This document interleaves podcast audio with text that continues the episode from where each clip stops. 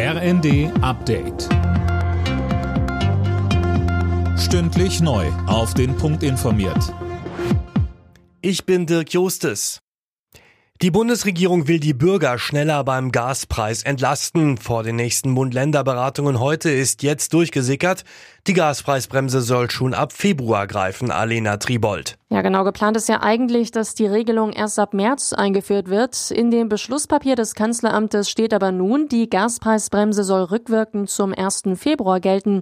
Bedeutet, Gaskunden würden dann einen Monat mehr entlastet, und zwar in der Heizperiode.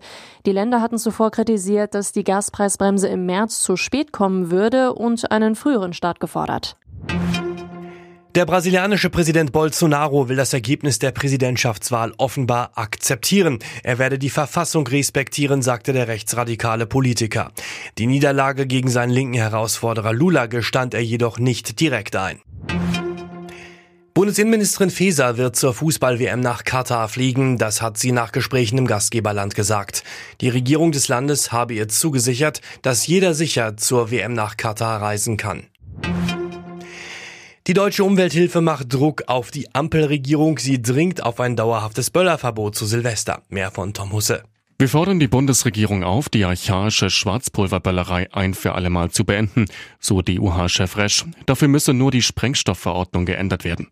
Die DUH findet, so ein Verbot sei wichtig, um Tiere, Menschen und Umwelt zu schützen. Bestätigt sieht sich der Verband durch eine aktuelle Umfrage im Auftrag der Verbraucherzentrale Brandenburg.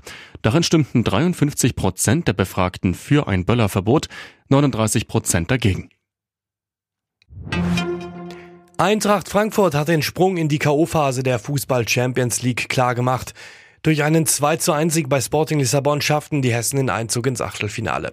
Bayer Leverkusen steht nach einem torlosen Unentschieden in der Königsklasse gegen Brügge in der Europa League und der FC Bayern holte zum Abschluss der Vorrunde mit dem 2 zu 0 gegen Inter Mailand den sechsten Sieg im sechsten Gruppenspiel. Alle Nachrichten auf rnd.de